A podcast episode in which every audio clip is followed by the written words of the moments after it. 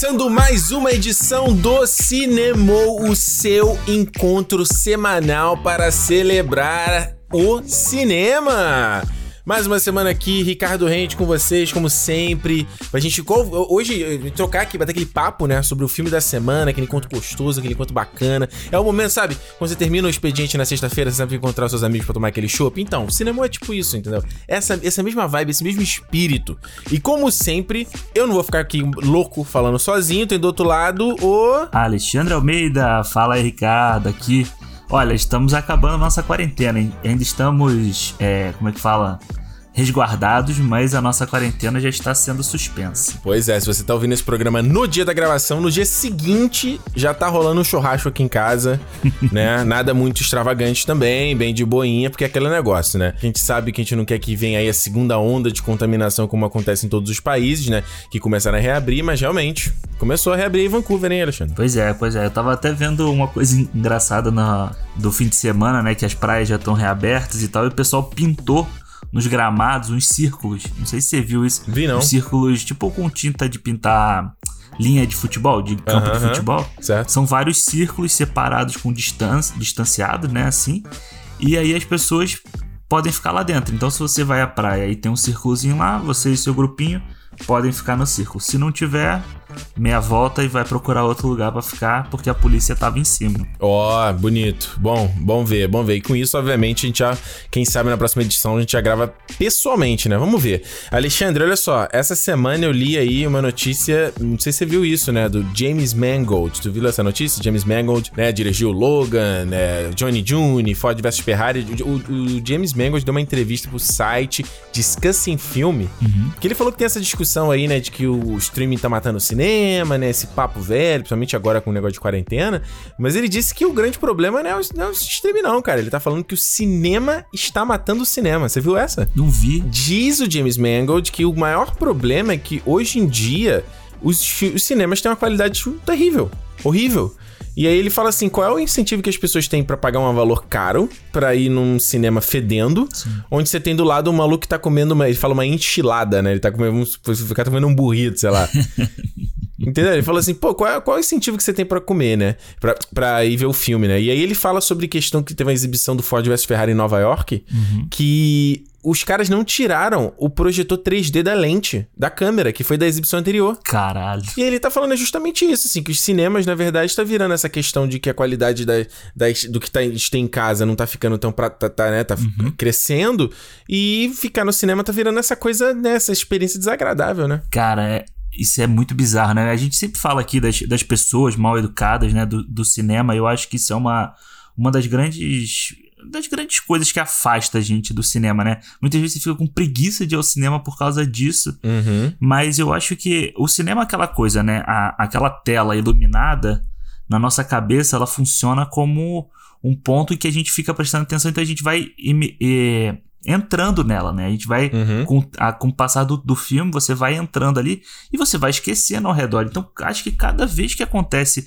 uma situação, seja de uma pessoa mal educada do seu lado, seja de uma sala de cinema onde o filme, sei lá, hoje em dia eu acho que, eu não sei se isso acontece tanto, mas eu lembro de uma época que o filme desfocava. Horrível. Horrível. E aí tinha sala de cinema também que às vezes o filme já começava meio torto, sabe? E aí no meio do filme ele ajeitava. É. Isso tudo te desprende, eu acho que isso tudo tira você. Se a gente fala aqui pra pessoa assistir o filme sem mexer no celular em casa, até para prestar atenção no filme e tal, uhum. cara, você imagina você ter que pagar, sei lá, a gente paga aqui 18, 20 pratos para você ir ao cinema, você aproveitar e no meio da tua experiência acontecer um negócio desse. É, é. realmente é, é, frustrante, né? Ou situação como já aconteceu, sei lá, no, o que aconteceu direto comigo, que eu parei de ir, era o New York City Center lá do Rio. Uhum. Parava de ir no cinema porque ele era muito cheio.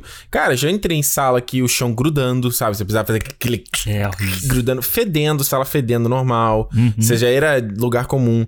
É, teve o projetor, a tela escura. Cara, eu fui ver com os amigos o último Harry Potter, eu já tinha visto. Uhum. Eles não, eles não conseguiram ver nada. Então, o que que James Mangold fala aqui é que os caras estão cortando, eles cortam o custo de tudo.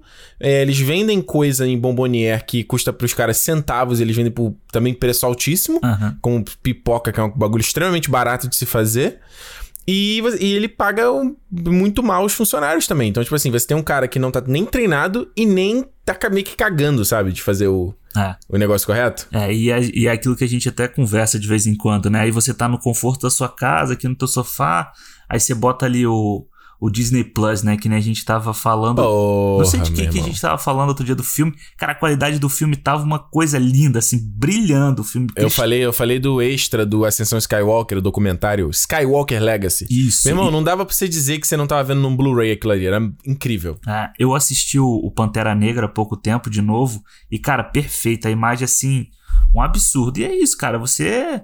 Assim, a, a Netflix tem conteúdo próprio que é em HDR já, né? Que é em 4K. Cara, lindo. Lindo, assim. Eu tô doido para ver o filme novo do Spike Lee que vai sair aí dia 12.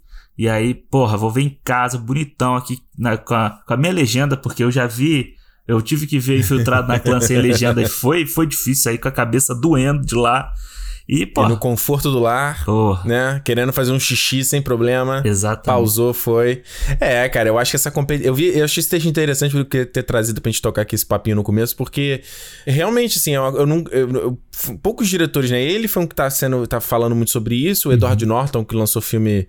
Aquele. É, Brooklyn Sem Mãe, sem, sem, pai nem mãe, alguma coisa assim, né? Uhum. Ele falou sobre isso também, né? E é uma coisa que a galera meio que discute. discute é tipo igual a questão do táxi do Uber, sabe? Sim. Os caras têm um serviço ruim. Se você quiser agendar um táxi, era um inferno, que tinha aquela porcaria de cooperativa, não sei o quê. Uhum. Aí vem um serviço melhor, não, porque não pode, que vai tirar a gente de business. Meu filho, teu business já é ruim, cara. É. né? E eu acho que essa questão hoje, que a gente vive hoje, é maior ainda. Então, se você for, se você decidir, nesse meio dessa, depois dessa pandemia, esse pavor todo, você sair para ir numa sala de cinema, você chegar lá e ela estiver suja, ela tiver com o chão grudento, tiver com uma coisa assim, cara, sem sacanagem. Eu pego as minhas coisas e vou embora, cara. Não, porque não dá para você aceitar esse tipo de de tratamento principalmente depois de uma situação dessa, sabe? Então é isso aí, fica aí a discussão para vocês. Será que o cinema tá matando o cinema, né? É uma coisa que vale, vale ser discutida e como é que soluciona isso, né? Se é mais investimento ou não. Enfim. Alexandre, Conta pra gente qual filme que a gente vai falar hoje e por que, que a gente vai falar desse filme. Fala aí pra galera. Cara, hoje nós vamos falar sobre um filme polêmico, né? Mais um filme polêmico aí. o filme que. O último, foi o último filme dele, né? Do grande Zack Snyder, ou Snydeus. Snygod. Que foi a Liga da Justiça. E por que nós estamos falando disso hoje aqui? Falaremos disso hoje aqui? Porque hoje, no dia da gravação, dia 20 de maio, Zack Snyder anunciou em uma live naquela rede social que ninguém segue só pra assistir o que o Zack Snyder fala. Só ele usa aquela Vero, só ele usa essa porra. Ele anunciou que em 2021 o HBO Max vai lançar a tão aguardada versão do Zack Snyder Cut para Liga da Justiça. Tá aí, gente. Tá aí o tão rumorado, tá aí o. Né? A, a, a galera tá pedindo na internet há tanto tempo. O Snyder, né? Snyder Version. Teve gente que falava que não existia. Teve gente que falava que existia. Vinha os atores falando. Tá confirmado, realmente vai rolar. E como já tinha se especulado também, vai no HBO Max, que é o serviço aí da HBO que vai ser lançado. É agora esse ano, né? Não é ano que vem né? Acho que é agora, final do mês, né? Final é, de março. Já tá, vai ser lançado agora. E aí, confirmadíssimo pra ano que vem. A gente tava hoje. Hoje a gente ia gravar um filme diferente pra essa semana. e aí ele, olha, a gente conversou, pô, não, vamos falar do Liga da Justiça, vamos bater esse papo um pouco sobre o universo cinematográfico da DC. Então, hoje no Cinemou, vamos falar um pouquinho sobre Liga da Justiça, vamos falar um pouquinho sobre BVS também, sobre Batman vs Superman. Sim. E o que, que a gente espera desse Snyder Cut, né? O que, que será que vai ser bom? Será que vai valer a pena? a gente vai falar já já. Se você tá chegando agora, é a sua primeira vez aqui no Cinemou, não se esqueça de já certificar que você está seguindo, né? já, já se inscrever no podcast aí, para você ser, ser, sempre atualizado quando tiver uma edição nova, para ela baixar automaticamente no teu celular. Ah, se não, Cinemou tá disponível em todas as plataformas de podcast, seja o Spotify, seja o Pocket Cast, seja o Google Podcast, seja o Apple Podcasts. Cara, a gente tá em todo lugar, então é muito fácil, você escolhe o teu preferido, só adicionar lá no, o, o Cinemou. E também é importante seguir a gente na, no Instagram e no Twitter, Cinemou Podcast, porque é a maneira de você mandar o seu feedback sobre o filme da semana passada. Semana passada a gente falou sobre Sonic, então no final aqui, depois do Papo de Liga da Justiça, a gente vai trocar, ver ali o que, que a galera que tá ouvindo aqui achou sobre o Sonic também. Então se você quiser falar pra gente a sua opinião sobre Liga da Justiça, sobre o Snyder Cut, sobre alguma coisa que a gente comentar aqui no programa, você manda no Cinemou Podcast no Twitter e no Instagram. Pode mandar mensagem de voz também, que a gente coloca pra tocar aqui. Contanto que seja uma mensagem legal, tá valendo. Detalhe, hein, Alexandre? Diga. Agora, se você for um cara old school, você não. Você manda um e-mail agora para contato arroba cinemou.com. É. A gente tá muito bravo nesse e-mail, hein, cara? Acabou, acabou essa porra de Gmail. Agora a gente tem um e-mail. Depois eu, eu, até vou pensar criar um mais bonitinho, um feedback arroba cinemou. De repente eu posso até fazer. Por enquanto não, tá? Contato arroba cinemou Olha que bonito. Que dá até vontade de mandar um e-mail, né? Dá, dá. dá até vou, vontade de mandar. Vou, vou mandar um e-mail pra você. Olha só, Alexandre, vamos falar o seguinte, cara. Acho que antes da gente começar a falar de Liga da Justiça, hum. eu acho que seria importante a gente começar a ter. a, a, a preparar o terreno, Sim. certo? Principalmente pra galera que, que. Porque eu também não sei muito a tua opinião, eh, você sabe um pouco a minha, mas aí a gente uhum. troca aqui. E pra galera também conhecer, saber qual é a nossa opinião. Que eu quero saber o seguinte: o, rapidinho, tá? Uhum. O que, qual é o nosso, o nosso sentimento sobre o universo cinematográfico da DC? Sim. E sobre Batman vs Superman. Então, qual era o nosso, qual era o nosso sentimento, a nossa vibe antes do Liga da Justiça? Só pra gente entender onde a gente se encaixa nesse espectro tá. aí. Começa tu aí. Ah, então, cara, o meu, o meu espectro, né? O meu, onde eu estou nesse momento é assim. Vamos lá. Eu gostei muito. Eu, eu, gostar, eu gosto do Zack Snyder do, desde o Madrugada dos Mortos, do 300. E aí o Zack Snyder foi anunciado lá para fazer o Batman, ou Batman não, o Superman né? Ele foi anunciado para fazer o Superman. E, cara, eu adoro o Homem de Aço. Eu acho esse filme fantástico, assim. Acho sensacional. Acho que falta um pouquinho de, de bom humor ao Superman ali, sabe? Um pouquinho de, de uma mais, mais cor, assim, ao Superman. Mas eu acho fantástico. Acho ele... Toda a construção do filme acho muito legal. Mesmo a parte do final que o pessoal tem problema lá com aquela destruição toda, mas eu acho que eu acho que é o Zack Snyder conseguiu mostrar ali como os personagens da DC são fortes, sabe? Como é uma coisa totalmente diferente do que a gente vê com a Marvel, é uma coisa que extrapola realmente a humanidade. E cara, eu assim, eu sou fã do Batman vs Superman, Eita gosto do filme. Nós. Eu acho o filme assim, eu sei os, os defeitos que ele tem ali, sabe? Tem algumas coisas que as pessoas apontam como defeito, como a, a personalidade do Batman, de, de algumas atitudes do Batman, que eu não concordo. Eu acho que a gente não precisa seguir exatamente o que foi feito pelo Nolan, o que foi feito pelo Tim Burton, o que foi feito em alguns quadrinhos. Tem várias HQs, o próprio Alan Moore, eu acho que ele, ele dá uma mudada boa no Batman quando ele faz as histórias dele. Então eu acho que o Zack Snyder podia ter feito a visão dele ali de boa. O Batman amargurado, até o Batman que, que soca o maluco até, o, até onde dá. Entendeu? E a gente falou já sobre o Mulher Maravilha, né? Que teve antes da Liga da Justiça. Sim. Que eu acho um filme legal, acho que tem alguns defeitos. E aí eu acho que os defeitos do filme são principalmente por causa do Zack Snyder. E aí eu acho que não, não bate a visão dele com o filme, com o que deveria ser o filme ali, com a, a ideia que eles tinham. E, cara, a minha expectativa para o Liga da Justiça até esse momento era boa. Boa, ok. E aí, quando começa a confusão toda que a gente ainda vai falar, aí desanda tudo. Aí o barraco desandou. Só pra falar pra galera, a gente falou de Mulher Maravilha na nossa edição 16 aqui do Cinema, um programa inteirinho, já em aquecimento pro 1984, nosso segundo filme, que sabe, sei lá, quando vai ser lançado, mas tá aí se você quiser ouvir também. Olha só, Alexandre, eu, eu já venho de um ambiente completamente diferente, assim. Uhum. Eu acho. Eu não gosto do universo cinematográfico da DC.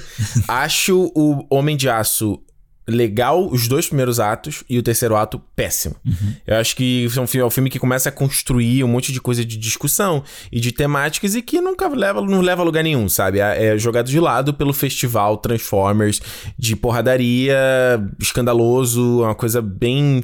Assim, que, que- mais uma vez, né? Questão, eu tenho pensado muito sobre isso em filmes, né? Questão temática, né? Uhum. É- sobre o que, que é a, a- a tua história. Então acho que falta sobre isso, falta isso.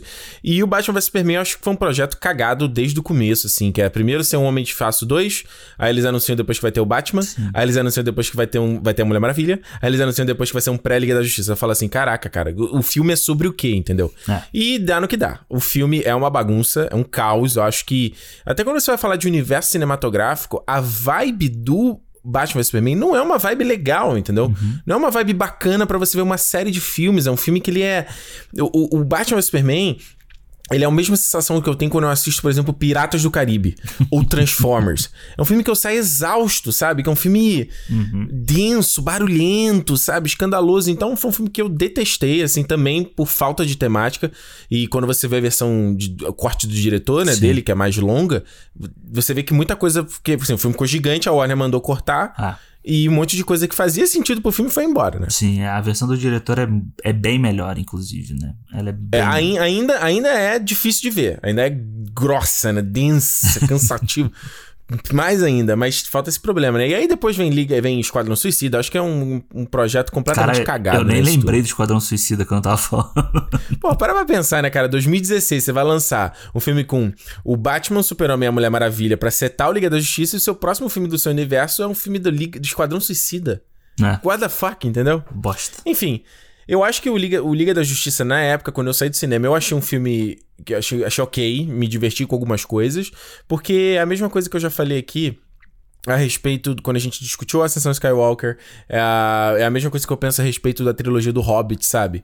É, a trilogia do Hobbit foi uma que foi muito decepção pra mim. Eu saí extremamente decepcionado do último filme, puto. E, e eu não caí mais nisso com esses outros filmes que eu citei aqui, porque você vê, assim, uma produção que já é tão conturbada, Sim. Cara, pra sair um filme bom, é raridades como Mad Max e Estrada da Fúria, entendeu? Porque a tendência é ser uma merda. Sim, é verdade. É, quando eu fui assistir ao Liga da Justiça, eu já fui com o meu com o meu pé lá embaixo, sabe? Eu já fui assim, puta, vai dar merda, todas as histórias e tal. E quando eu saí do cinema, e aí quando eu tava, tava até falando com um amigo meu que a gente ia falar sobre Liga da Justiça aqui, Hum. e ele falou, porra, não esquece de falar que a gente saiu falando bem do filme. Aí eu falei assim, não, é verdade. Aí eu falei, a gente saiu falando bem do filme. A gente saiu com aquela vibe assim, pô, não foi a maior maravilha do mundo, mas foi legal. Tem umas cenas legais. Sim. Só que pra mim, assim, também ultimamente pra mim, o filme que fica comigo mais tempo, que eu fico pensando nele, é o filme que mais me agrada. O Liga da Justiça no dia seguinte eu tinha esquecido ele. Total. Sabe? No- o- e, no- e o pior não é isso. O pior é você. Quando você lembra dele, você lembrar de coisas ruins. Sim. E eu acho que o Liga da Justiça fez isso comigo e agora revendo pra gente gravar, eu acho que essas coisas ruins elas saltam muito à vista. Pois é, né? Eu acho que se você olhar, é, o- questão de projeto mesmo, né?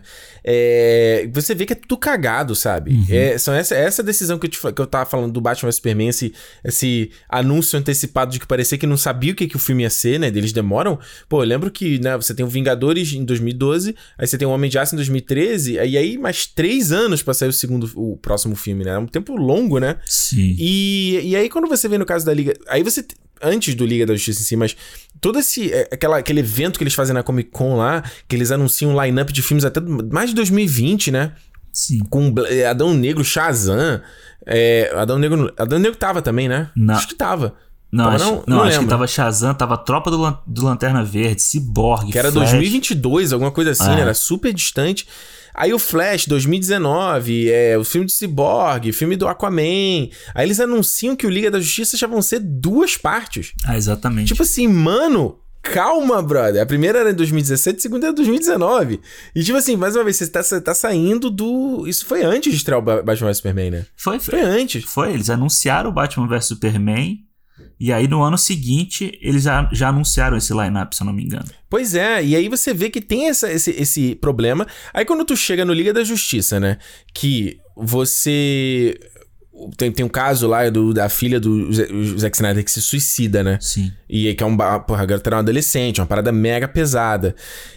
E isso calhou com o fato de que rumores que rolaram na época de que o primeiro corte do, da versão do Zack Snyder era inassistível. Uhum. Sim. O que eu acho pode acho um pouco, sei lá, que era um pouco inassistível. É, sei lá, né? Até filme, cara, você consegue pensar em algum filme inassistível? Eu não consigo pensar. Porra, um filme inassistível, cara. Vamos, vamos fazer um esforço aqui. É um filme. Ina... Você tem até aquele Room, né? lá do Tommy Wiseau, que a galera transformou em. Ah, o, o, Room. Que virou transformou cult, em, né? É. Porra, que é um filme, é um lixo. E a galera transformou em cult aquilo ali, sabe? Exato, e tem gente que assiste. A gente, quando você assiste o Artista do Desastre lá, você tá vendo várias coisas que foram feitas ali. Porra. Acho que não, nem esse é inassistível, sabe? É, sei lá. É. Acho que é, é muita presepada de, de tabloide, assim, sabe? É que o Mulher Gato seria um filme inassistível, de repente? Cara, sim, eu acho que reassistível.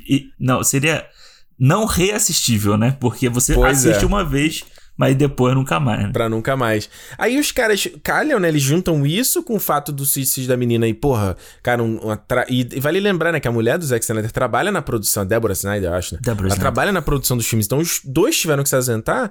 A Warner, cara, em vez de chegar e falar assim, olha só, a gente vai ter que adiar o filme, vamos ver o que que vai... Não, não, os caras caguei, Zack Snyder sai, né, da produção, chama o Joss Whedon, que dirigiu Vingadores, uhum. pra fazer um monte de reshoots lá, refilmar um monte de coisa.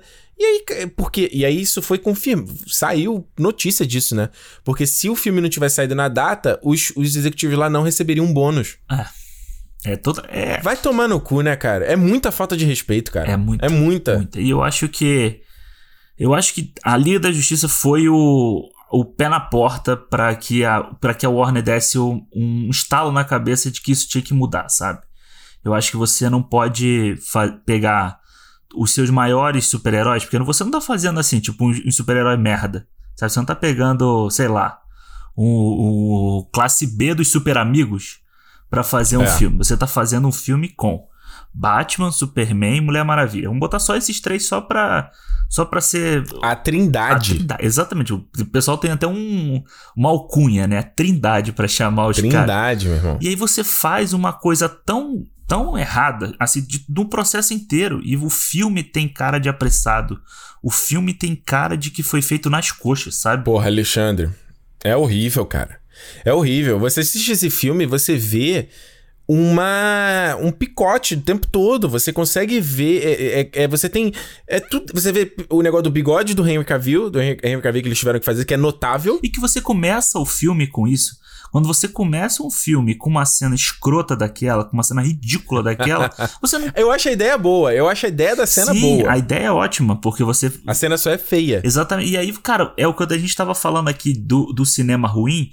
É o filme começar ruim. Você já tira a credibilidade na, no primeiro minuto do filme. Fala, meu irmão, é isso aqui, ó. A podridão é essa. Ou você fica ou você levanta agora. É, mas e tem a questão de tom, cara. O tom é diferente. Você consegue. É impressionante. Você tem essa cena da, da abertura das criancinhas ali, né? Que eu gosto, assim. Ela, ela é bem. bem cafoninha, né? Do jeito que a criança fala. É muito. Você vê que é coisa ver filme, né? É. E, e, eu acho que. Mas eu acho a ideia da cena boa. Acho que ela poderia ter tido um payoff depois, sabe? Dele responder o que, que ele mais gostava sobre a Sim. Terra, entendeu? Como se ele tivesse aprendido, seria legal, mas enfim, não tem. E aí corta essa cena e entra a sequência do Everybody Knows. Uh -huh. Que, mano, o é, tipo assim, é alt tab, brother. Você trocou de aba da, do filme. É outro filme. com a linguagem de câmera do Zack Snyder. As cores são diferentes. A, é outra vibe, cara. Uma é a vibe feliz, otimista. Uh -huh. A outra é a vibe depressivo pós-morte morte do super-homem. É, é, é, tipo, é como se você pegasse uma cena do Shazam e colocasse logo depois o início do Watchmen, né? É tipo uma coisa Boa. que não que não tem O Shazam tem fazendo aquele floss dance, né? Fazendo aquela dancinha. Exatamente. E aí corta pro, pro começando é o Watchmen, pode crer. Cara, e aí e aí logo depois vem a parte do museu, né? Que assim, era uma cena que eu tinha gostado quando eu vi. Eu lembro que eu tinha gostado. Ainda acho ela legal, mas ela já começa num tom errado. Sim. A cena começa com um tom errado. Começa com uma musiquinha tipo fanfarra, sabe? Uma coisa...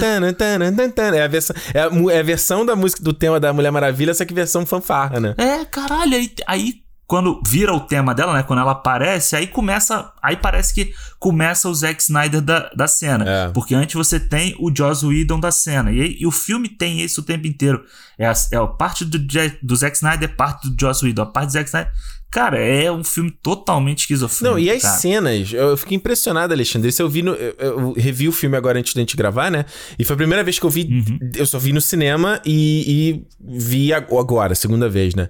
E agora, assistindo em casa, eu consegui voltar as cenas pra reparar. No, no cinema já tinha chamado a atenção, mas foi bom, deu pra ver e tal e comparar. É impressionante como você vê a mudança de take, né? Você vê uma cena Uhum. Que o, o cara começou a fazer enxertos ali que ele filma num chroma key.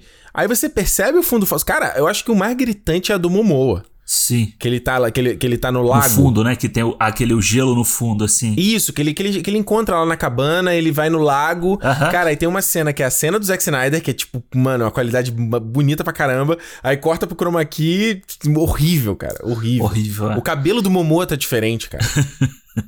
É, não, é um monte de remendo, cara. O filme, tem, o filme é todo remendado o tempo inteiro. E assim, eu tava vendo, depois eu fui, eu fui olhar. Cara, o, o filme tem duas horas. O filme tem duas horas. Isso. Eu vi que o Joss Whedon filmou quase 80 minutos Caralho, meu irmão. do filme a mais, sabe? Tipo, pra você para você refazer, de refazer ou de coisas que ele é, acrescentou ao filme. Cara, tipo, é- é- era praticamente voltar o filme, volta do zero e fala pro Joss Whedon fazer o filme dele, porra. Porque se você vai manter algumas cenas com linguagem de um pra botar no outro, não, não, não tem como isso dar certo. Você já filmou 80 minutos, filma mais 20, 40 minutos e faz um filme só do cara, porra. Que é o que os caras, você vê em, em ba- bastidores, né, dos filmes, né? Que os caras sempre fazem o negócio dos pickups, né? Que é uma coisa que eu não sabia antes. Pô, o cara vai lá, tá montando o filme e fala, pô, seria bacana ter um take aqui da mão do cara, sei lá, agarrando, um close-up do cara agarrando o negócio. Seria bacana ter um detalhe aqui. E aí, às vezes, nem é o ator que faz a cena, né? É o galera da produção, coloca ali o traje e faz só o que eles precisam pegar pra complementar o filme, né? Porque é, é normal, assim, o cara vê, tomara que a gente. O, o, o- o- que foi que filme que eu vi? Eu vi um make-off esses dias, acho que foi, o- acho que foi do JJ do, do Missão Impossível. Que ele fala, ah, terminamos, tomara que não tenha faltado muita coisa. Ah, não, foi o Brad Bird, o Brad Bird no Missão Impossível. Ele fala, tomara que não faltou muita coisa. Aí os caras, quando vão pegar o Jo- Joss Whedon, que assim, é, é- também é normal você ter um diretor fazendo pick-up, né? Se seja é, diretor de segunda unidade ou um outro cara. Mas é o cara seguindo a, a orientação ainda do, do, do mestre ali, né? No caso do Zack Snyder, né? Exato. Só que não, os caras também querem fazer uma mudança de tom no filme, né, cara? É, não, e é assim, é, é uma coisa que me incomoda demais, assim, porque eu gosto do Joss Whedon, do que ele faz no, no Vingadores. Eu gostava já do que ele fazia no Era de Ultron, que hoje as pessoas dizem que o Era de Ultron cresceu muito com o final da, da, dessa fase do, do, da Marvel. Eu sou um deles aí. Sou um que é, não gostava do Era de Ultron, hoje em dia eu acho um filme legal. É, e eu acho assim, eu gosto do que ele faz nas séries de, de ficção científica, mas aqui eu acho que tudo que o Joss Whedon fez pro filme é muito ruim. Tudo. Mas, mas, Alexandre, vamos lá. Vocês vão concordar comigo, cara. Hum. Não é culpa do Joss Whedon, brother. Não é culpa dele, mano. O cara é chamado. E foi que fiquei. Isso é 2017, que é maio. Ou junho. É, é tipo assim, no- mano, era meses, poucos meses antes de sair o filme. O filme sai em novembro. Então, tipo assim, alguém chamar lá, fulano de tal, preciso de você pra você fazer esse trabalho aqui. É funcionário, meu irmão. Não, mas olha só. Frita- é fritar pastel, brother. Não, não, mas é olha só, mas pastel, ele não Alexandre. é um, um diretor. Se fosse assim, ele tinha que ter chamado um, um diretor bosta qualquer, um diretor fraco, porque aí você. Mas, mano, que, que, quem é Joss Whedon? Peraí, Vamos lá, não, vai. cara, Joss Whedon tinha feito um bilhão de dólares com Vingadores. Ok, cara. E, e ele tinha acabado de fazer. E ele tem. Pera, tudo bem, ele tem o reconhecimento dele por isso, concordo. Mas o Joss Whedon, cara, se você dizer qual é a assinatura do Joss Whedon, qual é a marca dele, qual o esti... Eu não consigo dizer. Você consegue? Cara, se você pegar o estilo que ele fez no Vingadores, Hum, tem coisas do primeiro Vingadores que ele tenta refazer nesse filme. tipo o quê? Tipo a cena do cemitério. Ah. Do Flash com o Cyborg. Sabe? É a cena, uma das piores cenas do filme, porque ela é totalmente fora de tom É. do filme. Se ela fosse um filme inteiro com aquele tom, ela talvez não fosse uma cena ruim. Tanto que a cena do. a cena do Flash com o Superman no final, a cena pós-crédito deles batendo a corrida lá, Nossa. é legal. É uma cena divertidinha, uma cena bobinha que era uma cena que calharia num filme da Marvel, É. não calharia no, no, nisso. Então eu acho que o problema do Joss Whedon aqui pra mim é que quando ele foi anunciado, ele era o cara que ia completar o filme. Ele ia terminar o filme do Zack Snyder. Sim. Na verdade, ele fez praticamente mais da metade do filme do Zack Snyder. Não, total. Ou seja, Total. o filme. E ele, cara, ele nem é acreditado no filme. Aparece o início do filme, aparece um filme do Zack Snyder. Foda, né? é foda. Então, tipo. Não, e o Zack Snyder cansou de dizer em rede social e até hoje com o anúncio de que é, ah não, agora vai ser o filme, ó, o que vocês viram antes vai ser uma coisa diferente, que aquilo não era meu filme. Que ele fala que 80% do que tá no- no- nesse filme não é ele. É, exatamente. E isso é uma coisa que, que eu quero que a gente discuta aqui, a gente vai voltar essa discussão em alguns pontos aqui desse podcast que eu anotei aqui. Porque é o seguinte, por exemplo, você falou a cena do cemitério, né? E o, o Cyborg é um cara que você vê que foi muito cortado. Você pega as cenas dos trailers, mano, tem cena dele como humano, tem Sim. cena dele como jogador que foi cortada, tem cena dele como Cyborg atuando, fazendo coisa que foi totalmente limada. E ele é um cara que a primeira cena dele lá com o, o, o Dyson, né? o, o- do Terminator. Ele, cara, a cena é super depressiva, né? Sim. O cara, porque é uma coisa, é uma discussão meio Robocop, né? O cara é um virou, o que que sobrou de humano dele? É aquela metade da cabeça dele. É, é, ele tem muito. A relação dele com o pai tem muito de Frankenstein também, né? Tipo, Sim. do pai trazer ele do, de quase morto, assim e tal. E, cara, o Zack Snyder falou já em entrevista que o Cyborg era, tipo, o fio condutor do filme dele, né? Até eu acho que pela, pela questão da caixa materna, que eles, que eles abordam o filme inteiro. Uhum. Então o Cyborg era, tipo, a coluna do filme. Ele seria o que, o que a história transitaria em torno dele. E eu acho que faz muito sentido. Porque é o que aproxima a gente da, da questão da caixa. É onde você explica qual é a função da caixa, o que, que ela faz, qual é o poder que ela tem, entendeu? E aqui ele fica, tipo, sobrando o tempo inteiro. Ele é sempre uma. Ele é a missãozinha da Mulher Maravilha, ele é não sei o que ali no cantinho. É, a- é nenhuma cena de ação ele tem. Nada. direito. Ele é, ele é o cara do buia, buia. É. Eu tava vendo até. Quem foi que falou? Acho que foi o Sadov que falou numa live que ele tava fazendo. É. Que o Ray Fisher deve ter ficado muito chateado que na época todos os atores afro-americanos eles foram fazer Pantera Negra e ele sobrou no churrasco foi fazer o Coitado. Cyborg. Se fudeu. Isso aí, o primeiro papel dele, né? No IMDB não tem crédito dele antes do Liga da Justiça. E eu acho que ele é um dos caras mais. Assim, eu até tava. Falei, pô, será que esse maluco vai render? Eu achei ele bom no filme, assim.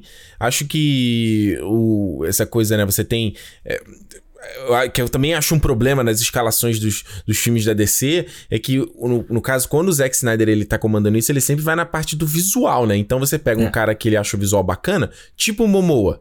O Momoa tem um visual legal, é um cara carismático, mas não é bom ator.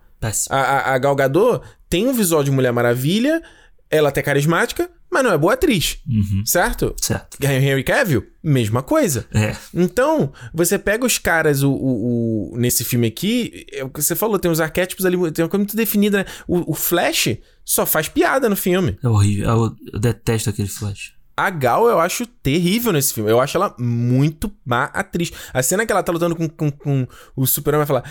Kalel, não. É muito ruim. Zero emoção, mano. É sério.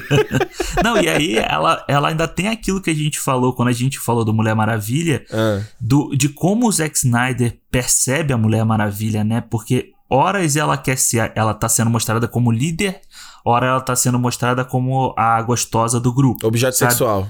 Porra. Então, tipo, caralho, é o tempo inteiro uma coisa que não, não faz sentido. Que, aquele discurso dela de ser a líder, de ela. Que, mais uma vez, como eles vão arranjar essa história do Steve Trevor aí nessa timeline, eu não faço sentido, porque eu não me lembrava de tanto que ela citava ele na história. E que ela cita que ele morreu, né? Que ele se foi. Não, e ela cita várias vezes de que ela estava reclusa há mais de 100 anos. É, porque eles vão matar o Steve Trevor pela segunda vez nesse filme novo. Exa, exa. Não, só falta eles inventarem de que o Steve Trevor, Steve Trevor tá aí. É, tá, tá Só escondida aí, ela fica Só fingindo que tá triste no mundo. Não, porque o esse filme bate o martelo no negócio de que ela. Que, que você vê que também é um monte de, de remendo no filme aqui, né? Pra colocar ela como a. né, Nessa época, o Mulher Maravilha saiu no meio do ano, né? 2017, faz Isso. um puta sucesso. E tem um monte de remendo pra colocá-la como a líder, né? Ela fazendo bastão. Também É. tem muita coisa pra tirar o Ben Affleck, né? Que muita cena que você vê ali que é refilmada pra fazer isso. Uhum. Mas isso que você falou, Alexandre, cara, isso me incomodou muito vendo essa segunda vez. Porque você tem a cena que ela tá segurando o cara filmado de baixo pra cima, pegando debaixo da sainha dela. Sim. Você tem a cena que ela tá com a calcinha, calça é, de couro ali apertadinha. Aí a câmera pega da bunda dela. E é piada do que o, que o Bruce Wayne, o, o Bruce Wayne fala: Não, eu tô. Eu só tô interessado nos talentos dela. Aí o, aí o Bruce Wayne, haha, eu sei que talentos você tá procurando, entendeu? É. Então tem uma, uma série de piada com, com um negócio de, de- de sexual, da galera, aquela. A, a piada do, do, do Aquaman. Ai, nossa, como você é linda, não sei. Aham. Brother. Não, É né? horrível. É horrível. É. É, não é. Primeiro que não faz, assim, não faz sentido para um filme que a gente viu, como você falou, cinco, quatro, seis meses atrás, que, que era um filme que é, exaltava, né, a força dela, que exaltava uma mulher peitando um exército inteiro, pra você ficar rebaixando ela pra ser objeto sexual de um monte de, de marmanjo tarado anabolizado ali, né? Total, total, total. Ah, E- Tem a cena, inclusive tem a cena do Flash, que o Flash cai em cima dela. Porra, que ridículo. Ali é Love, é Lo- que Love Hina. Quem o mangá, quem o mangá é Love Hina.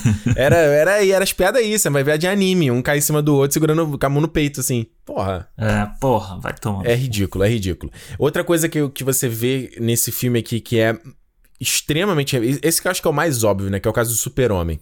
Uhum. O Super. Eu digo o seguinte, Alexandre: o Super-Homem. Eu gosto, entre aspas, do que eles fazem com o Super-Homem aqui. Aham. Eu não gosto do Super-Homem do Man of Steel, não gosto do Super-Homem do, do Batman Superman, que é um Super-Homem depressivo, amargurado. é, e pra mim o Super-Homem é um cara que tem que parece, transparecer esperança, cara. É o cara, assim, eu não sou religioso, mas ele é a, a referência de Jesus Cristo, né? O Salvador, Sim. aquela coisa toda. Então, é, eu gostei de ver nesse filme, e você vê que, se a gente tá falando de refilmagem, o do Super-Homem foi o que mais foi refilmado. Sim. Porque você consegue ver não só a boquinha, né, Mr. Boquinha, como você consegue ver o traje, que é o traje um, é, super saturado, né? As cores, né? Mais vibrante e tal, né? Que nos outros também Sim. não era. Que a galera também criticava muito, você não conseguia ver o azul e o vermelho do traje dele, Ah. né? É, eu acho que o que falta ao Super-Homem, ao Man of Steel, é isso. Porque eu acho que o Man of Steel e o, o Batman vs Superman, eu gosto da forma como eles lidam com o Super-Homem, sabe? Com o Super-Homem ser muito mais forte do que todo mundo. Ele ser uma ameaça é uma coisa que é real Uhum. pra gente. Acho que isso aí pode ter até um pouquinho da mão do, do Nolan na produção dele lá. Olha aí. de trazer essa realidade, né? Como a gente viveria num mundo em que tem uma pessoa tão forte assim. Mas eu acho que o final falta essa esperança, sabe? Falta alegria. Falta tema, Alexandre. Falta temática é nas tem-. Não acho que te- falta temática. Eu acho que falta é você Claro é, mano. concluir uma coisa de uma forma em que você não precise simplesmente matar o super-homem como eles fizeram no final do Batman vs Superman. É. Você podia fazer. Se você faz um filme em que o super-homem é, mata lá o, o. Caralho, como é o nome dele? O Apocalipse lá. Isso. Que ele matasse ele e, tipo, sei lá, irmão, dá uma esperança, faz uma Karina Lois Lane e ele decide ir embora pra, pra achar Krypton ou pra ver o que, que sobrou lá do. Como é o, o início do Superman, o retorno. É isso do que eu ia falar. Singer. Vai refazer o Superman Retorno. Cara, e aí você tem na Liga da Justiça um, um mundo sem o Superman, em que ele vai trazer a esperança da hora que ele voltar, porra. Sim. Ele vai trazer luz na hora que ele voltar, entendeu? Sim. Eu acho que falta eles entenderem o caminho pra onde o Superman vai. E, cara, aqui nesse filme é muito. Eu acho assim, até o final, até a parte que ele lá da briga toda lá. Ele não aparece, primeiro que ele não aparece, né? O filme Não. inteiro ele não aparece, não apareceu na campanha de marketing do filme. Que eu acho um. Cara, o marketing desse filme é uma merda. É uma merda. Os pôsteres são uma merda. Você tem trailer de 4 minutos sendo lançado, mano, um mês antes do filme ser, ser anunciado. É. É, é horrível, é horrível, tudo horrível. Eles escondem o Superman, que a gente já sabia que o Superman ia voltar. Pelo final do Batman vs Superman, que já deixa claro. por- que ele, exatamente, que inclusive o Superman estava vivo. Ou estava vivo, tinha uma força viva ali. Então tudo que eles fazem nesse filme não tem sentido algum. Entendeu? De, de você. De ele estar realmente morto. E aí você precisa usar uma caixa matéria. Então, enfim. Mas e. Cemitério é... Maldito, mano, aquela cena lá. é, cemitério maldito, total. Então eu acho que assim, aí quando o Superman aparece no final, ele, ele vale a pena. É um Superman legal de ver. É um Superman que, se tudo der certo aí na, no Zack Snyder, no Snyder Cut, que ele volte. E que volte legal desse jeito, sabe? O jeito Não, que a gente quer ver. Mas aí. Aí é que eu acho que é o que não vai acontecer, Alexandre. Aham. Não vai, cara. Porque já tem dois filmes que o Zack Snyder não entendeu o Super-Homem. Então ele não vai chegar nesse Liga da Justiça, que já está filmado, embora foi anunciado que vai, né, vão, despender uma grana aí pra finalizar o filme, né, efeitos especiais, essa coisa toda, e também vão trazer os, os atores de volta, né? Sim. Eles falam pra diálogos eh, adicionais, então a gente não sabe se é coisa só voice-over ou se vai, eles vão filmar também coisa, né? Porque o, o, o, o Henry Cavill já tinha dado a entrevista e falou que ele já tava, sim, eu quero ver o futuro. Ele falou, ele falou, não quero mais saber, eu quero pensar no futuro. Já deu oportunidade, né? É, ele falou, não, quero discutir o futuro, o passado já passou. Então, assim, e, e o rumor, né, já tinha alardeado com os quatro ventos de que tem o negócio do, do traje negro dele, né? Tem uma Sim. coisa dele meio, meio evil, que, bom, não conheço tantos quadrinhos pra dizer o que, que vai acontecer, mas eu, Alexandre, não tenho essa esperança, não, cara, de que vai esse, esse super. esse, isso que a gente viu nesse, nesse corte do Liga da Justiça morreu. Essa piadinha do Brunch, que, que é refilmagem, É. piadinha dele salvando lá, carregando o, O, o, a- o, a- o prédio. né? ah, o edifício todo lá. Piadinha do, nossa, eu não. Eu, eu gosto de estar tá, tá vivo, eu não quero morrer de novo, não sei o quê. Aham. E, porra, a piadinha do você sangra. É, é péssima. É. E aí depois. Não, e pior não só a piada. O, o Superman fazer a piada, essa piada, essa referência, como o que depois o Batman fala quando ele tá no chão. Horrível. Que é horroroso. Algo, algo definitivamente está sangrando. É. Cara, Alexandre, eu vou te falar um negócio. E aí é que é, é o ponto que eu queria entrar mais. O pior ponto desse filme pra mim. que é o Batman, cara. O Aham. Batman, pra mim, é uma das poucas coisas que, que são acertadas no Batman Superman. Tirando o fato dele matar ali, ser meio um psicopata, eu até relevo, tá? Até relevo. Mas é, é, o que que o, Bruce, o, o Ben Affleck fez da voz, do, do jeito, do fisi- da fisicalidade, porra, foda. Gosto pra caramba. Nesse filme ele perde a voz, né? Ele, que ele aquela voz meio mais assim, era, era mais áspera, ele perde a voz e ele vira o tiozão do pavê, Alexandre. Ele é o, é o Batman depois da rehab, né? Ele fez uma Porra! rehab ali e volta paz e amor, volta brincalhão. Cara, é horrível. É horrível. Isso é exatamente isso. É horrível. Eu, eu gosto das cenas que você vê que é ali do Zack Snyder quando ele tá em Gotham. Uhum. Gosto daquela visual de Gotham que lembra os jogos do ar, a série Arkham. Sim. A movimentação é maneira, sabe? Essa parte visual. Do início, É né? maneiro. Aquela primeira cena dele, né? E. Não, e a cena depois quando ele encontra lá o, o, o Gordon, que ele tá no alto, assim, tem um. Aham. né, o trovão, aí ele cai. é- E é interessante porque esse filme aqui é um cinematógrafo diferente, né, do Batman vs Superman. Que eu. Que, que esse filme aqui, ele, tanto que ele é um filme mais, mais alto, né? Ele, ele não é tão widescreen como o Batman Superman, ele é mais, mais alto. E ele é mais claro também, as cores. Tu vê que ele tem um, um visual diferente, né? Aham.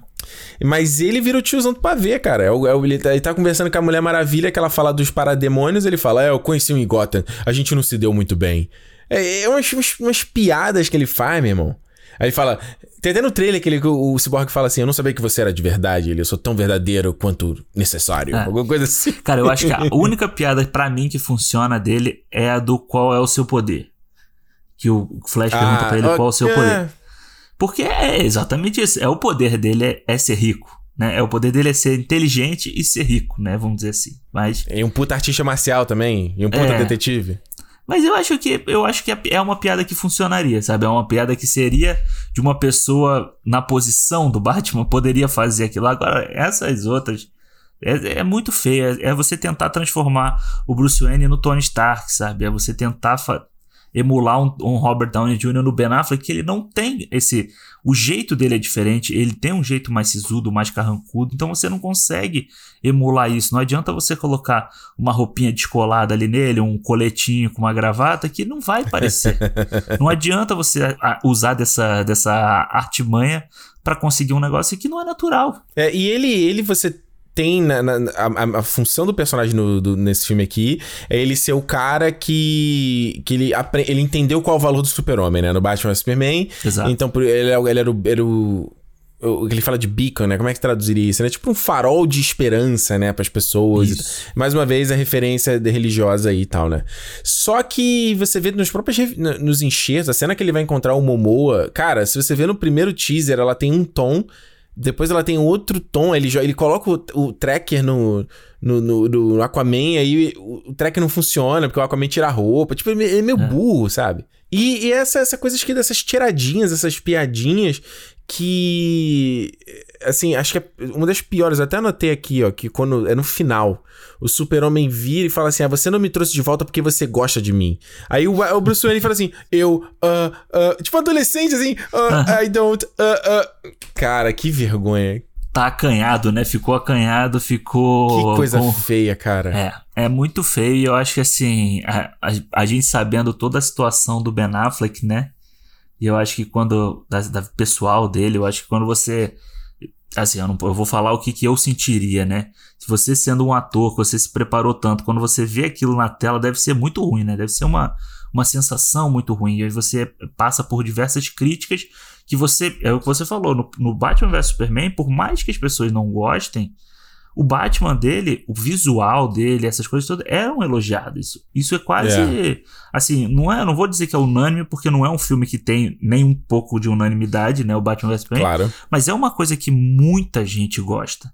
E aí, quando você vê esse, esse papel aqui, cara, até a roupa dele no do final do filme é uma bosta, sabe? Ele tenta fazer uma coisa meio tecnológica, sei lá o que, que eles tentam fazer ali. Meio uhum. tipo, já que você tá indo pra Chernobyl, tem que trocar de, de, de roupa, entendeu? Uma, sei lá. É, acho... é tipo o Joe Schumacher colocando o Batman com aqueles pedaços de prata no, no final do filme do é, Batman. Exatamente, exatamente. E eu acho que assim. e o plano dele era morrer. O plano dele era ir lá e se suicidar. Mano, que papo é esse, cara? É, e eu acho que. eu acho que assim, eu acho que o grande problema do filme, para mim, assim, uma coisa que é o visual. É. Acho, a gente falando do visual da roupa, eu acho que o visual do filme é muito desleixado, sabe? É uma coisa muito. Você vê que foi feito muito na correria. Todos os CGI são muito ruins, Sim. sabe? Tipo, tanto o fundo verde, a cena das Amazonas, cara, é horrorosa. Parece filme feito para televisão. É. Por mais que a cena seja legal, aquela movimentação delas é muito bacana, uhum. cara, todo aquele fundo é péssimo. É, o, filme, é o filme tem cara de CGI, né? Ele tem cara de CGI. E eu acho que isso é uma coisa que afasta muito a gente do filme, sabe? Quando você, se você pegar, e de novo a gente sempre cai no lugar comum, né? Falar dos filmes da Marvel. Se você pega os filmes da Marvel, por mais que ela tenha um CGI, você sabe que tem CGI pra caralho ali. Porra. Mas é um CGI palpável, sabe? É uma coisa que. E o que eu acho que a Warner ainda não conseguiu fazer é você trazer esses personagens da DC pro nosso mundo de uma forma palpável, de você contar uma história em que você acredite naquele cenário. Esse filme você não acredita em nada, cara. Não tem nada que você possa acreditar é. em nenhum fundo, em nenhum cenário, em nenhum veículo, em nenhum personagem ali, cara. O, o Lobo da Steppe é horrível. Cara, o Lobo da Steppe é horrível, não só a parte CGI, mas ele, para mim, é um, um retrato de, um, de, de, uma, de uma época de filmes de heróis que não existem mais, entendeu? Que essa coisa do. Uhum. Eu, para pra pensar, cara, você tem o Liga da Justiça de 2017 e você tem o Guerra Infinita de 2018. Uhum. Olha, o, o gap não é nem de um ano, de, são meses de diferença entre os dois. E são dois personagens CGI. O Thanos é um dos vilões, para mim, mais bacanas do cinema. Eu adoro o Thanos. Principalmente do Guerra Infinita, né? Porra, fantástico. O, o Steppenwolf, ele é esse retrato do vilão dos anos 80 quase. Ah, o meu, minha função. Ele, é, parece o John Travolta no, no, lá no Battlefield Earth, lá no A Reconquista. o, o, papel do cara é conquistar o mundo. E é falar: vocês não entendem, vocês são tão inferiores, seres patéticos. É. Caraca, cara, que coisa triste. Eu ainda tenho o sangue das Amazonas na, no meu machado, né? Ele fala uma hora lá pra Mulher Maravilha, mas coisa que realmente é, é totalmente fora de tom para o que a gente consome hoje. É uma coisa que é fora de tom até pro que os jovens, os jovens, né, os velhos, o velho falando, porque o jovem consome hoje nem no videogame, cara, você tem personagens que são tão Hoje a gente vive a tendência, já falou isso aqui no cinema, de que a gente tá na, tem essa vibe da, da empatia e no sentido de vilões empat, empat, é, que você que você consegue empatizar com que ele tá com com a ideia dele, né? Ah. Então eu acho que no caso do que a DC tem feito até o momento, eu, por exemplo, o, o Orm, é Orm, né, lá do Aquaman? Sim, do Aquaman. que, que também não é um filme que eu gosto, mas é um que é mais legal, que você entende também qual é o lado dele, que é, um, é uma temática que o filme, é uma parada dele que o filme não desenvolve tanto, podia abordar mais, podia focar mais naquilo, entendeu? Mas tirando isso, cara, o Zod, Zod, é, ele é bom por causa do Michael Shannon, mas. É... é, o Michael Shannon é foda então, mas eu acho. É, eu ainda acho que o Zod, pra mim, ele ainda é o melhorzinho junto com o. Com o Worm, sabe? É, o Ares, do Mulher Maravilha, podre. Péssimo. Podre. A, a menina lá, Didi, Didi dançando, dançando, rebolando. A, como é que é o nome do Esquadrão? Esqueci o nome dela. A feiticeira, não, a feiticeira não, é. Como é que é o nome dela? Sei, Sei lá. lá. Horrível. Horrível. Péssima. Era o, né? Quero conquistar o mundo. que mais? O, o cara do Shazam. Silvana. O que, que ele queria? Horrível. A mesma coisa. horrível. É horrível, cara. É muito ruim. Aí você acha que a mulher. Vamos lá, eu posso. Eu, eu, eu quero estar errado. Uhum. Você acha que a mulher leopardo vai ser uma vilã que você vai empatizar, cara? Meu irmão. Ou o Pedro Pascal, né? Que já tem, pela cara dele, você já sabe que ele vai ser o cara mais detestável do mundo, né? Vai ser o virão do. do White Shirt. Que vira pra câmera assim pra rir, né? Horrível, cara. Horrível. Então, esse. Eu, eu, vendo. Já era datado em 2017, você vendo agora em 2020, você fala: Meu Deus do céu, o que, que é isso? O problema do, do, do. Mais uma vez, do Steppenwolf não é o CGI. O problema é o vilão em si, o texto dele, o, que, o propósito do personagem existir, entendeu? Não, cara, e eu acho que. E tem um detalhe que sempre me incomodava quando ele aparecia, é que parece que a voz dele não é sincada direito com a boca. Horrível. Ah, esse, é um, esse era um problema de CGI que tinha muito tempo, lembra? O, uhum. o, o Thomas Hatta no Ótimo tinha esse problema, né? Hoje em dia tá resolvido isso, em alguns casos. É muito feio, é muito feio e é muito triste. Eu acho muito triste você ver um filme da Liga da Justiça, sabe? que a gente saia com um sentimento desse. Porque a gente aprendeu a, ser, a gostar do Homem-Formiga, do Capitão América, ok, porque a gente não tem por que gostar do Capitão América, ele não representa porra nenhuma pra quem não é dos Estados Unidos. A gente já falou aqui, né? Quem gosta de Estados Unidos depois que você passa da adolescência tem algo errado. Exato. Você, porque você cresce e você passa a detestar é, Estados Unidos e americano. E eu acho que é isso, cara. A gente, sabe, a gente aprendeu a gostar do, cara, do Guardiões da Galáxia, de uma árvore, de um guaxinim, de um maluco babaca, que é o Peter Quill. Sabe, tipo, caralho, a gente aprendeu a gostar. Porque você consegue contar uma história direito, você consegue ter tempo de planejar uma história. O que a DC fez com Liga da Justiça é parece coisa de estúdio pequeno, sabe? Parece coisa de. Desrespeito. É, e parece coisa de gente que não sabe o que faz. Parece que não tem nenhuma, nenhuma pessoa inteligente ali, sabe? Que um Geoff Jones da vida não sabe o que faz, que o próprio Joss Whedon não sabe o que faz, o, o Zack Snyder várias vezes não sabe o que faz.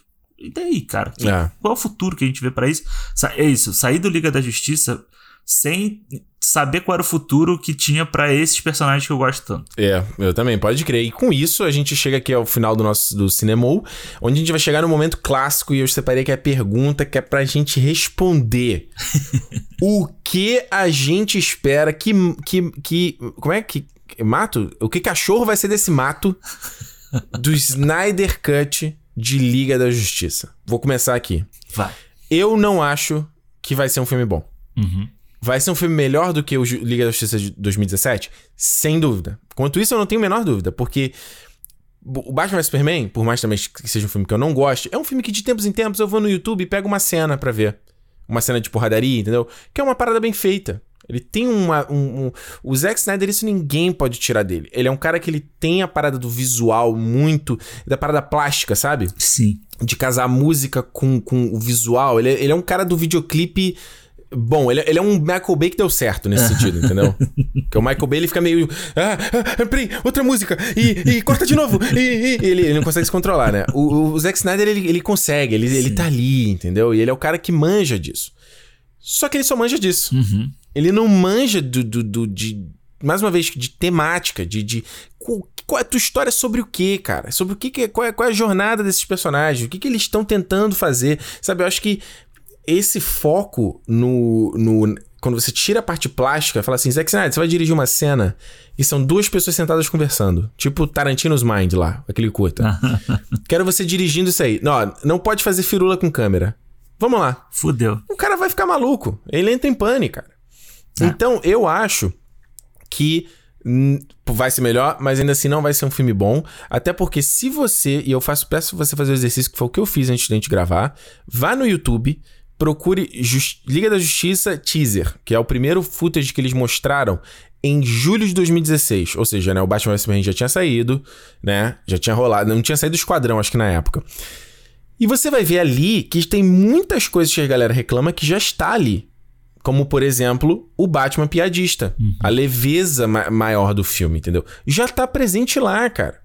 Então isso aí a galera tá achando que, que não vai mudar. O super-homem... Eu, eu, acho que esse que é, pra mim, é o que me deixa meio apreensivo nesse filme. É que, assim, as coisas que eu achava que eram promissoras, tipo o super-homem, não vai, vai se perder. Vai voltar aquela coisa porra, depressiva, entendeu?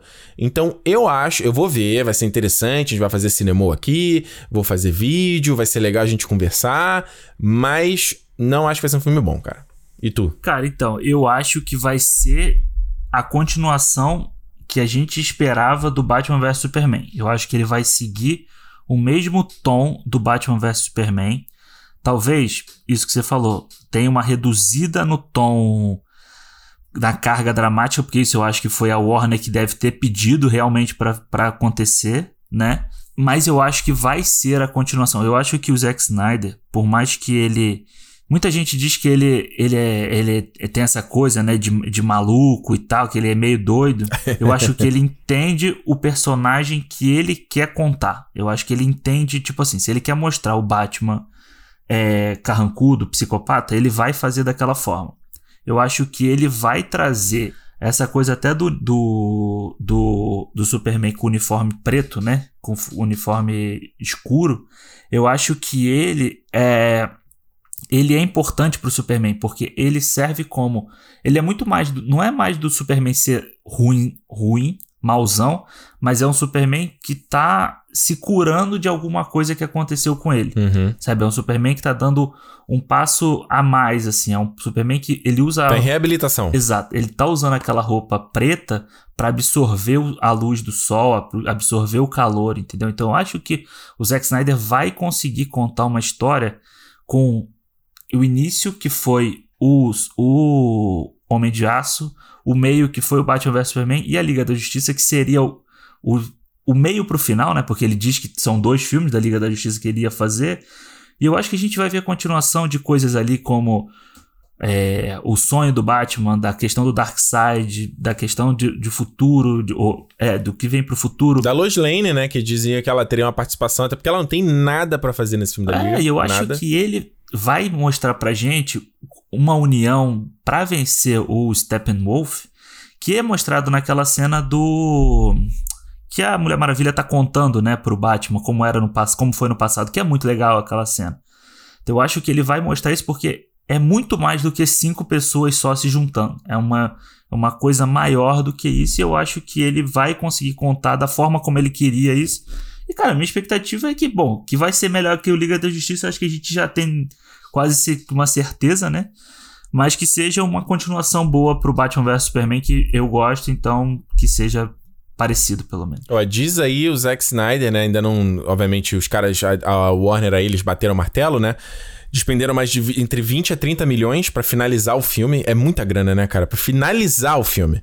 Então, né, vai completar efeito especial, dar aquele acabamento, aquela polida, vai trazer os atores de volta. Não sei se eles vão trazer os atores até para fazer promoção de novo, né? Porque eles é, querem atrair, né, o, a galera pro HBO Max, uhum. então não sei se vai fazer o pessoal fazer junket, essas coisas todas. E, e, também já ficou um papo aí de que o filme pode ter ou 4 horas de dura duração, vai ser um filme longo, três horas e pouca, ou pode virar até uma minissérie, né? Ser parte, é. feita em partes e tal.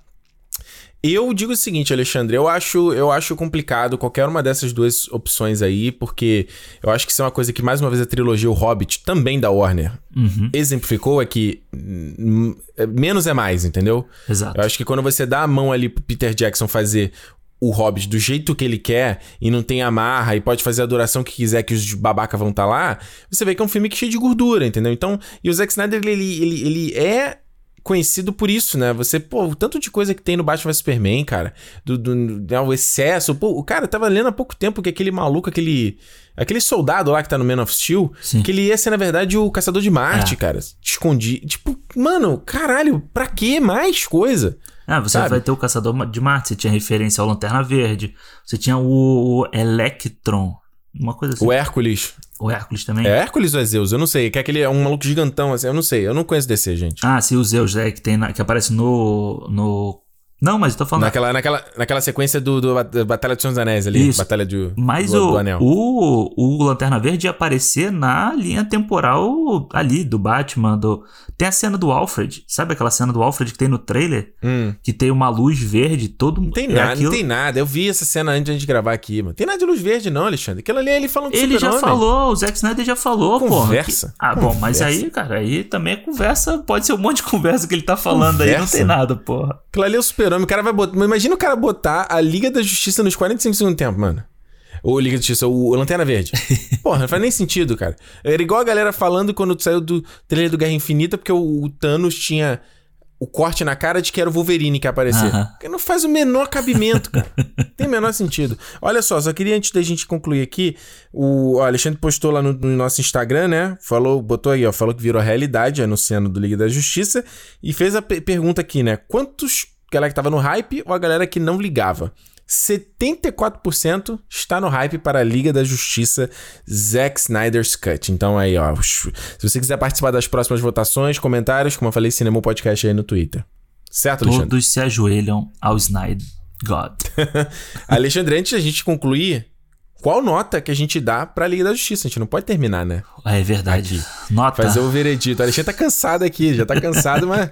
Meu irmão. Não, não, não, não, é porque acho que é um filme que, cara, me, me, me chateia muito ver esse filme, sabe? Eu, é, assim, saber que ele existe dessa forma toda cagada me deixa muito puto. Eu vou dar duas estrelas. Eita pra esse filme. Duas estrelas. Duas estrelas, porque tem tem uma coisinha ou outra ali que são legais. Essa cena que eu falei da Amazon, das Amazonas, eu acho bacana, mesmo CGI sendo cagado.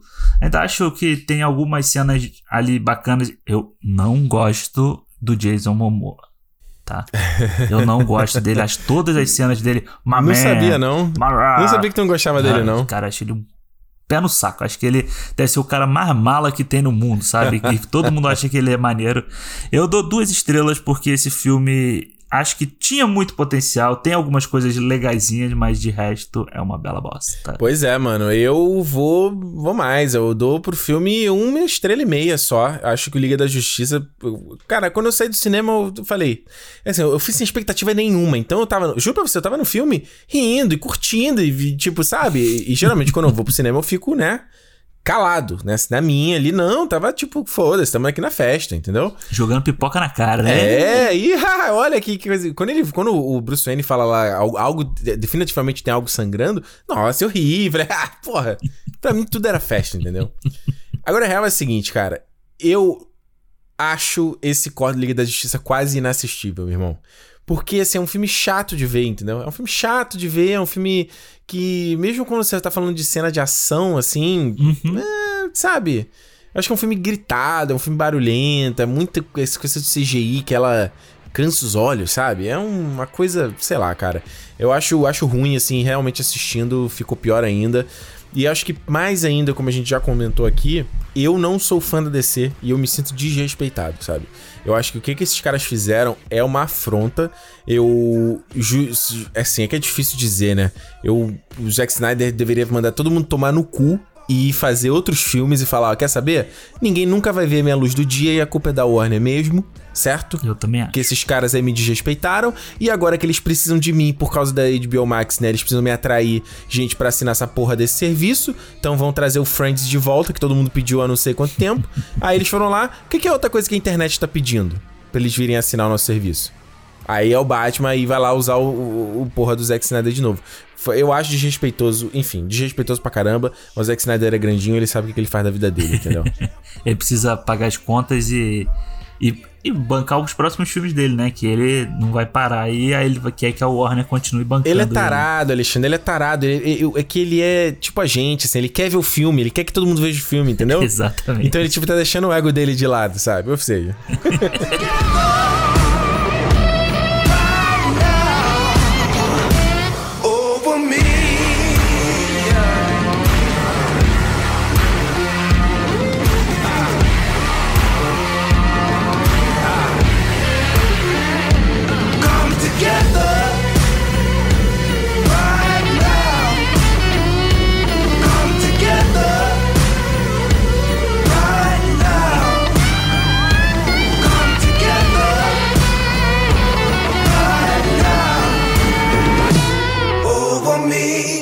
Vamos lá para os feedbacks do cinema da semana passada sobre Sonic, que a gente falou aqui, comentando esse filme maravilhoso aí, com. Maravilhoso mais ou menos, né? Mais ou menos, mais ou menos.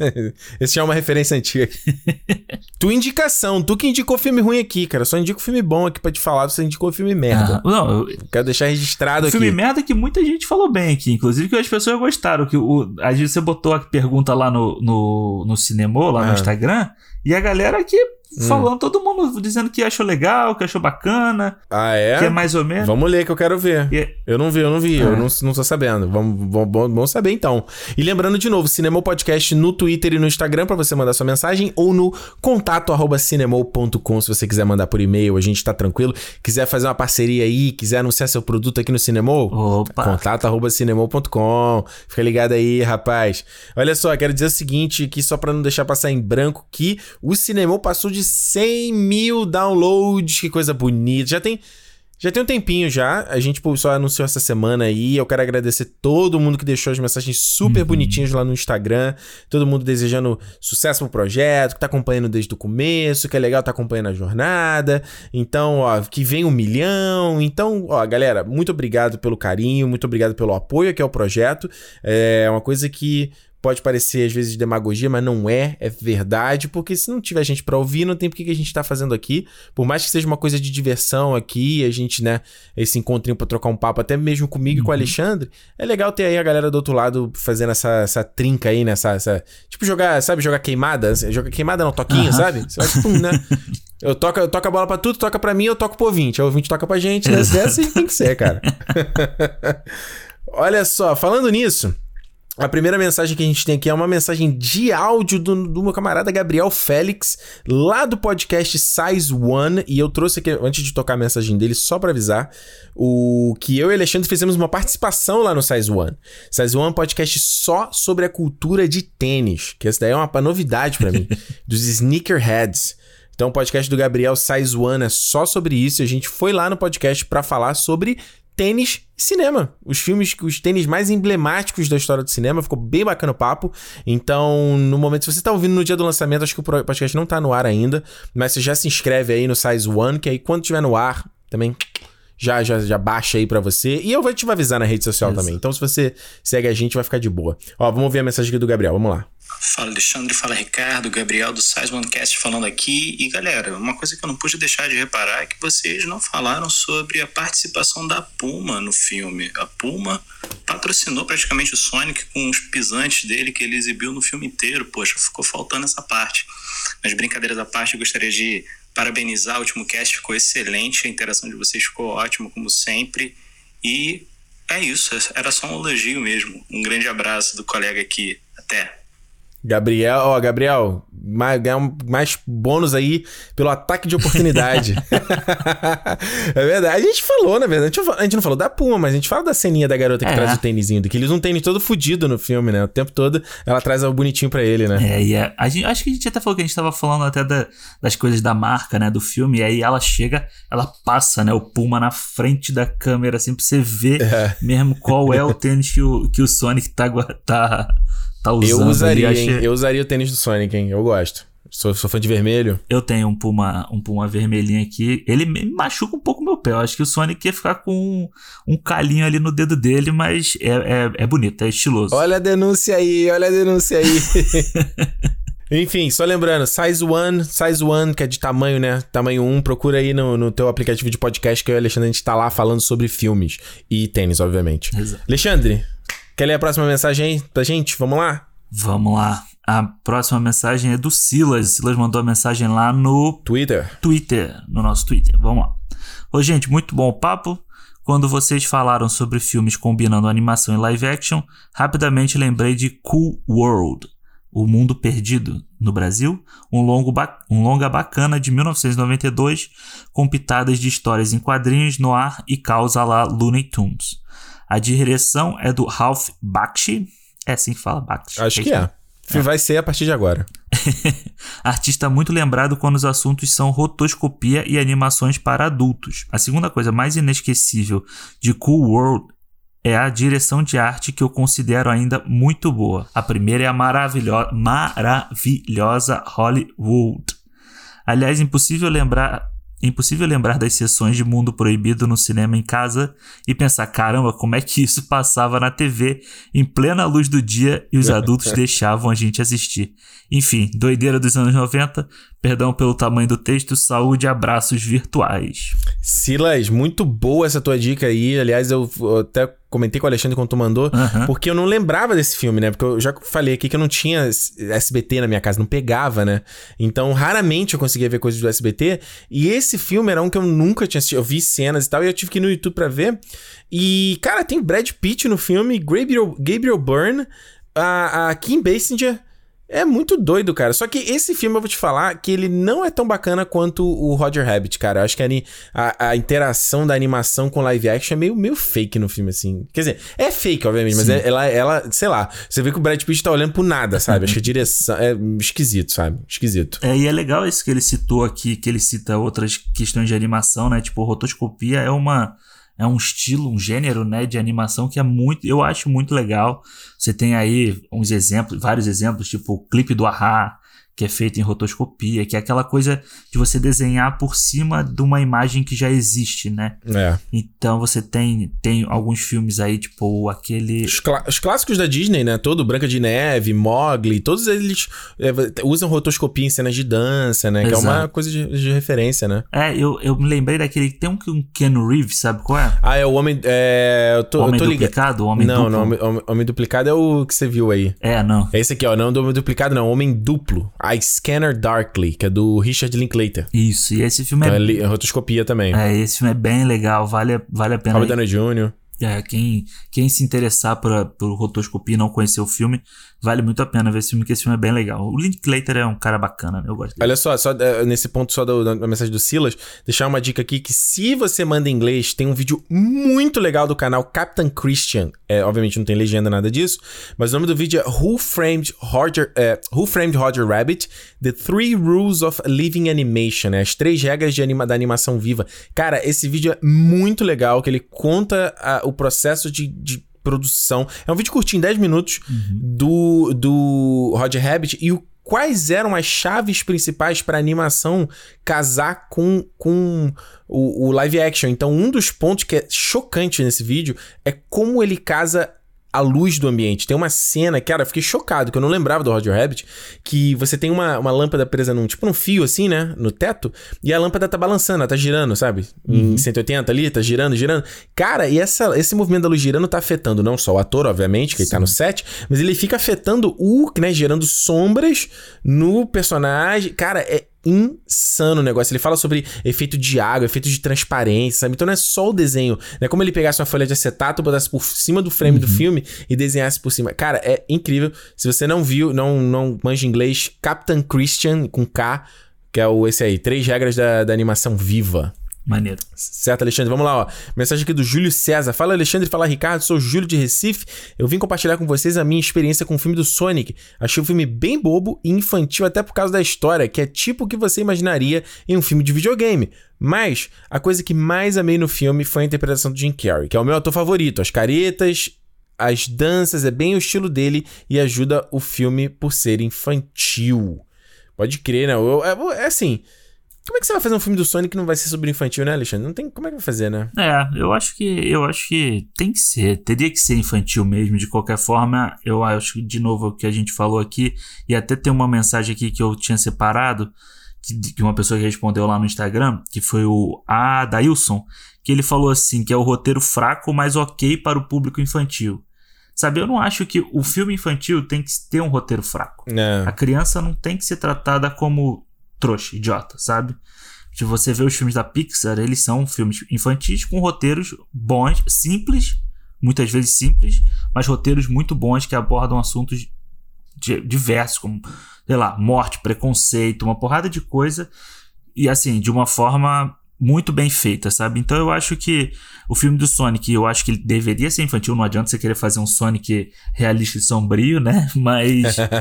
Zack é, Snyder, versão Zack Snyder do Sonic. É, mas ele faltou ali a história ser melhor, sabe? Faltou a história ser ba mais bacana. Aliás, você falou nesse ponto aí, só fazer uma, uma pequena observação aqui, eu tava assistindo A série lá, James Cameron, A História da Ficção Científica, que é uma série da AMC de seis episódios. Muito legal, recomendo aqui pra você correr aí. Eu ouvi dizer que tem na Amazon Prime, no, aí no Brasil.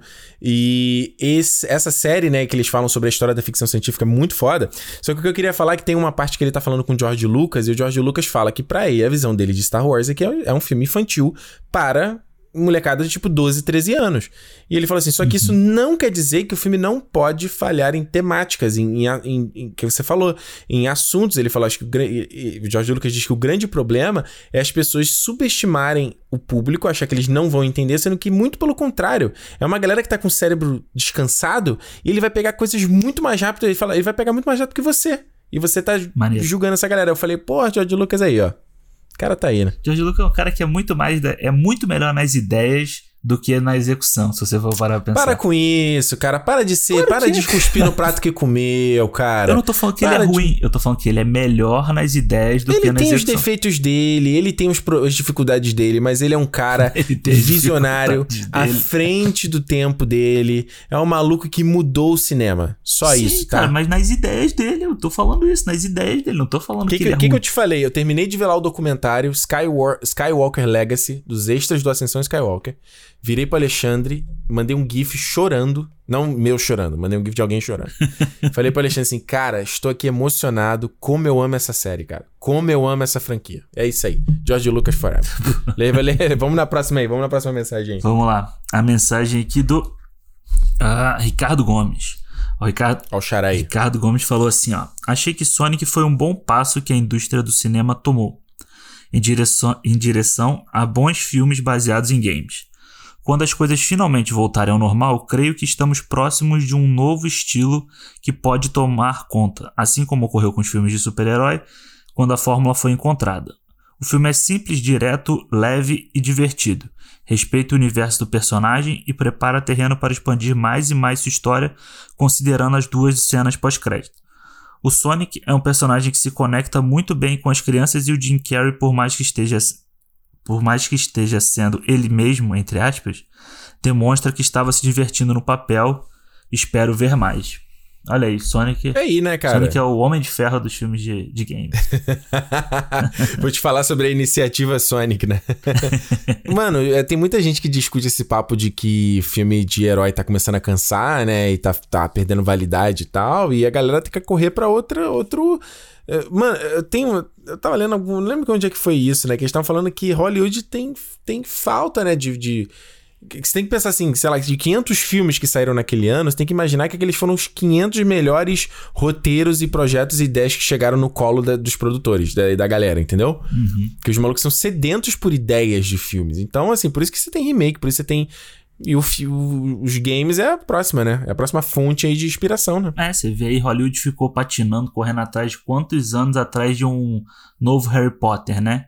E o novo Porra. Senhor dos Anéis. Até que eles desistiram e foram apostar em outra coisa. Agora eles vão correr. Aí eles ficam correndo atrás de, dos novos alguma coisa, né? Algo. É, mais, mais ou menos porque você teve aí o Harry Potter com a, do, a franquia da Animais Fantásticos, que tá aí. Percy Jackson que tá voltando como série do Disney Plus. E o fio livro novo aí do Crepúsculo, que eu te garanto que a Lionsgate vai querer fazer filme.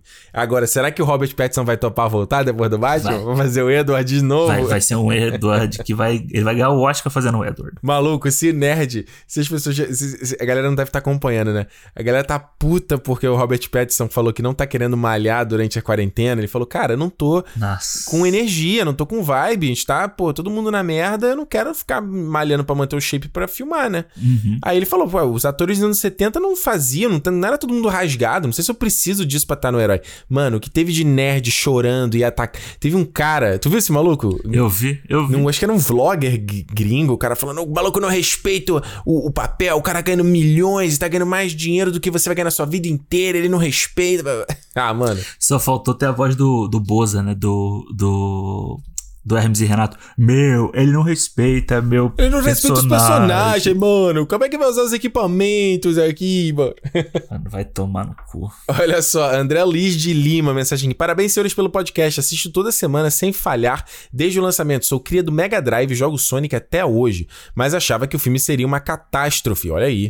Fui ao cinema mais por curiosidade mesmo devido à polêmica. No fim, acabei curtindo. Achei promissor, principalmente porque o final do filme dá a entender que a sequência terá os personagens imersos do universo do game.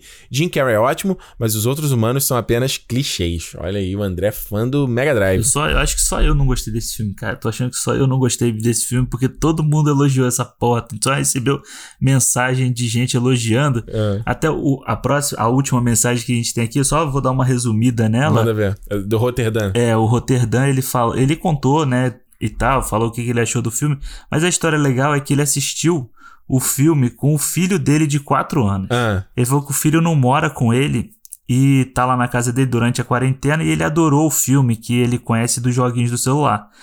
Então, cada vez que ele aparecia na tela, ele, o filho do Rotterdam nem piscava. Caramba! Então, isso fez com que o filme virasse cinco estrelas para ele. É uma experiência, né? Um bond, né? Ali é uma conexão, né? Criando com o filho, né? Exato. Eu acho que é, é a coisa mais legal da, da, da, mensagem do Rotterdam, é isso. Que um filme que é, qualquer coisa virou uma uma experiência bacana dele com o filho dele, aí, aí vale até cinco estrelas. Aí até fico, até fico emotivo lendo uma mensagem dessa.